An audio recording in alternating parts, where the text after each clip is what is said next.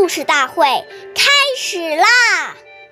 每晚十点，关注《中华少儿故事大会》，一起成为更好的讲述人。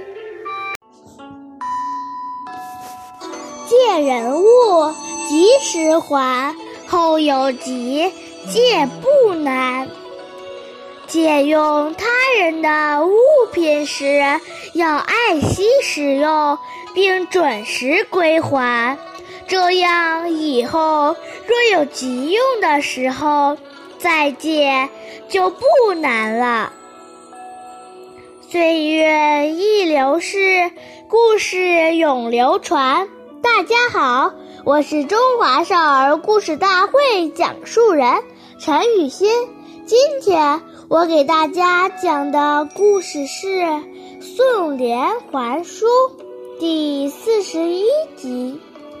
明朝时，有个叫宋濂的孩子，从小因家里穷，没钱买书，总是四处借书。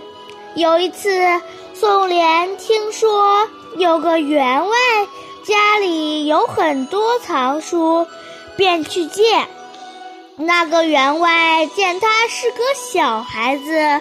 不愿意把书借给他，就规定了一个很短的借书日期。宋濂拿到书以后，赶紧开始抄写，吃饭睡觉都顾不上。母亲劝他早些休息，他却很认真地说：“明天就要把书还回去。”我一定要快些抄完。第二天下起了鹅毛大雪，母亲劝他晚些再送过去，可是宋濂说：“我都和人家说好了还书日期，怎么能不守信用呢？”说完，冒着风雪把书送还给了员外。员外看到宋濂冒雪还书，很受感动，从此以后总是把书借给宋濂。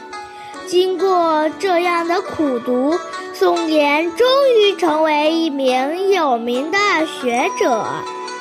下面有请故事大会王老师为我们解析这段小故事，掌声有请。要借别人的东西，即使是亲近的人，都要当面向他讲清理由，有礼貌地提出请求。如果人家拒绝了，要理解人家。当人家借给我们之后，要心存感激，因为这是人家在帮助你。说好了什么时候归还，一定要及时归还，而且要答谢，这是讲信用、有礼貌的表现。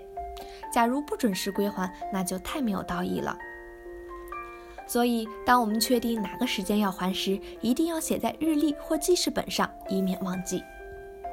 使用别人的东西时，要比对待自己的东西还要爱惜，做到完璧归赵，这样人家才会信任你。万一有损坏，要向他说明，主动的提出赔偿。当你每次借东西时都很谨慎，往后借再多的东西，他都会很欢喜的借给你。有人说，现代社会要敢想敢干，谨慎已经过时了。此种看法非常浅薄。